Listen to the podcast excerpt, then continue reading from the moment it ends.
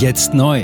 Entdecken Sie Epoch TV mit investigativen Dokumentationen und exklusiven Interviews. EpochTV.de Willkommen zum Epoch Times Podcast mit dem Thema Bund will an Förderung von Seenotrettung festhalten. Italien sieht schwerwiegendes Verhalten. Ein Artikel von Reinhard Werner, 27. September 2023. Italien hat das Vorhaben der deutschen Bundesregierung scharf kritisiert, NGOs zur sogenannten Seenotrettung mit Finanzhilfen zu unterstützen. Geld soll es auch für an Land operierende Organisationen geben. Auf Lampedusa herrscht nach zwei turbulenten Wochen mit mehr als 10.000 eingetroffenen Bootsflüchtlingen wieder weitgehend, wenn auch gespannte Ruhe. Der Großteil der Asylsuchenden, die von Tunesien aus die 6500 Einwohnerinsel angesteuert hatten, befindet sich mittlerweile in anderen Landesteilen.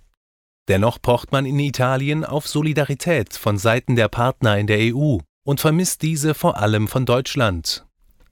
Dies liegt unter anderem an Berlins Position zur sogenannten Krisenverordnung sowie an dessen Haltung zu NGOs, die sich der Seenotrettung im Mittelmeer widmen bis zu 800.000 Euro an einzelne Projekte zur Seenotrettung. Im November des Vorjahres hatte der Haushaltsausschuss des Bundestages beschlossen, dem Verein United for Rescue ab 2023 jährlich jeweils 2 Millionen Euro zur Verfügung zu stellen. Dieser, so hieß es damals aus den Reihen der Ampel, repräsentiere ein breites Bündnis aus Kirche, Wirtschaft und Zivilgesellschaft. Unter dem Dach des Vereins wirkten unter anderem Ärzte ohne Grenzen, Caritas und Diakonieverbände, der Deutsche Gewerkschaftsbund und die EKD zusammen. Für sie sei es selbstverständlich, dass Leben retten keine Straftat ist, sondern humanitäre Verpflichtung.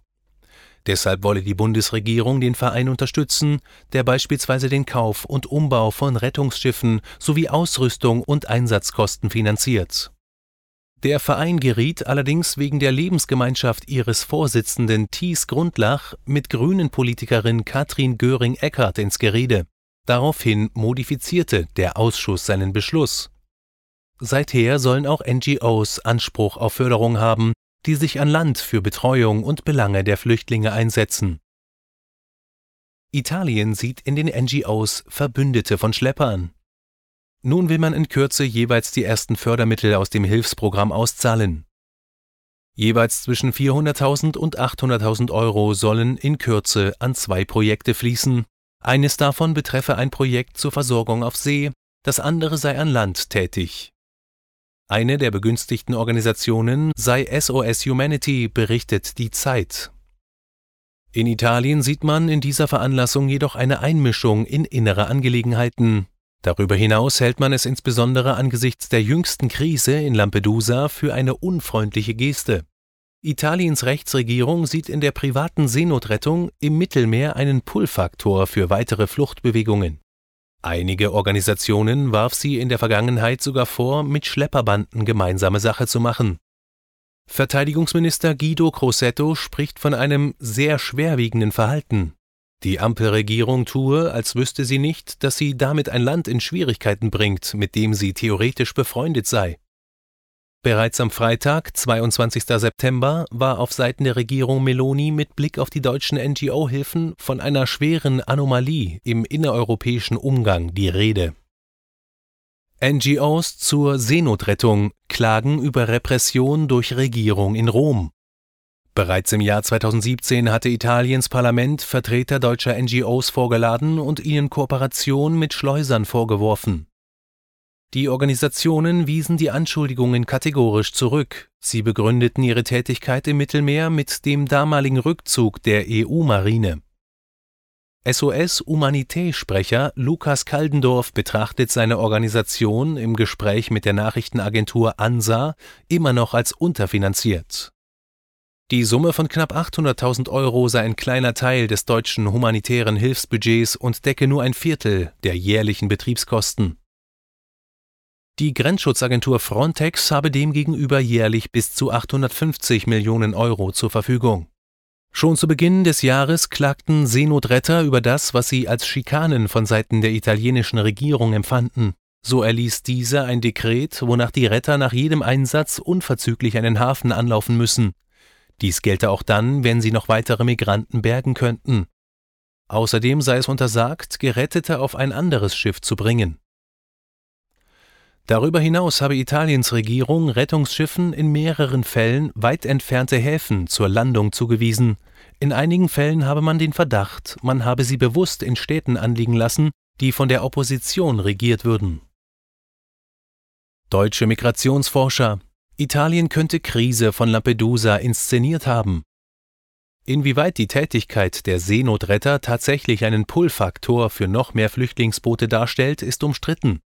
Der Anteil der von den NGOs aus dem Mittelmeer geretteten Asylsuchenden an allen Geborgenen liegt bei etwa 11 Prozent. Den Großteil der Bootsflüchtlinge evakuiert Italiens Küstenwache selbst. Viele schaffen es auch aus eigener Kraft, wie beispielsweise jüngst bei der Landung in Lampedusa. Bis zum 17. September sind im bisherigen Verlauf des Jahres 2340 Flüchtlinge bei ihrem Versuch, über das Mittelmeer Europa zu erreichen, gestorben. Seit Beginn des Jahres haben mehr als 130 Asylsuchende auf diesem Wege Italien erreicht. Das sind doppelt so viele wie im Vergleichszeitraum des Jahres 2022. Ein erheblicher Teil davon will in weiter nördlich gelegene Länder weiterreisen. Italien nimmt Deutschland auch dessen Widerstand gegen die von mehreren Ländern angestrebte Krisenverordnung zum EU-Migrationspakt übel. Die Regierung in Berlin nimmt zum einen Anstoß, dass diese Unterbringungsstandards senken könnte. Zum anderen würde sie Ländern wie Italien im Krisenfall erlauben, die Migranten weiterziehen zu lassen, unter anderem in Richtung Deutschland. Zuletzt hatten deutsche Migrationsforscher der italienischen Regierung sogar vorgeworfen, die Krise in Lampedusa bewusst dramatisiert zu haben. So sei die Überbelegung des dortigen Camps inszeniert worden, lautet die Anschuldigung. Angeblich soll dies der Rechtsregierung einen Vorwand zu hartem Vorgehen gegen Flüchtlinge und deren Helfer verschaffen. Jetzt neu auf Epoch TV. Impfgeschichten, die Ihnen nie erzählt wurden. Eine eindringliche und aufschlussreiche Dokumentation deren Trailer YouTube nach drei Minuten entfernt hat. Schauen Sie für nur kurze Zeit die gesamte Doku kostenfrei. Jetzt auf epochtv.de. Ich war geimpft worden.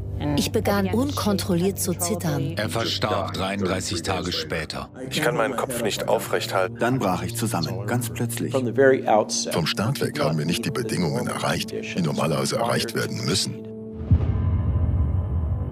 Es handelt sich um eine Tragödie von beispiellosem Ausmaß. Aber die Bundesregierung und Behörden tun so, als sei alles in bester Ordnung. Wir suchten ein nahegelegenes Krankenhaus auf. Sie behandelten sie, als sei sie verrückt. Ich sehe das als einen ernsten Kampf, den Zusammenbruch der bürokratischen Strukturen zu korrigieren. Ich glaube, viele Menschen wissen auch gar nicht, dass sie einen Impfschaden haben. Umfassende Datensätze, die zeigen, dass wir einen Anstieg der Fehlgeburten um nahezu 300 Prozent ausgehend von ihren eigenen Daten hätte Pfizer 2021 vom Markt genommen werden müssen. 300 Prozent bei Krebserkrankungen. Acht Seiten lang Krankheiten, die direkt mit dem Impfstoff in Verbindung gebracht werden. Eine Reihe diverser unerklärte Symptome. Und sie nahmen um mehr als 1000 Prozent zu. Mehr als 1000. Der Arzt weiß nicht, um was es sich handelt und wie er es behandeln soll. Es ist der Hammer, was die für Psychospielchen mit einem spielen. Sie tut nur so, das sind Falschinformationen. Praktisch keine Hoffnung auf Gerechtigkeit. Erkennt man es nicht, sieht man nicht die Notwendigkeit. Insofern war es ziemlich offensichtlich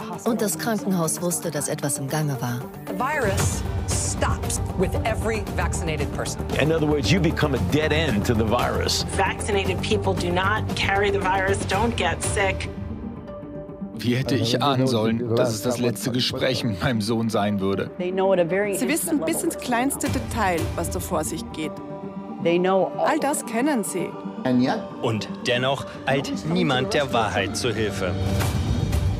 Die verborgene Krise. Impfgeschichten, die Ihnen nie erzählt wurden. Eine Originaldokumentation von Epoch Times. Jetzt kostenfrei auf verborgenekrise.de ansehen. Aufgrund von Zensur ist diese bedeutende Dokumentation nicht über die sozialen Medien teilbar. Leiten Sie diesen Link an Freunde und Bekannte weiter und tragen Sie so die Botschaft dieser mutigen Menschen in die Welt.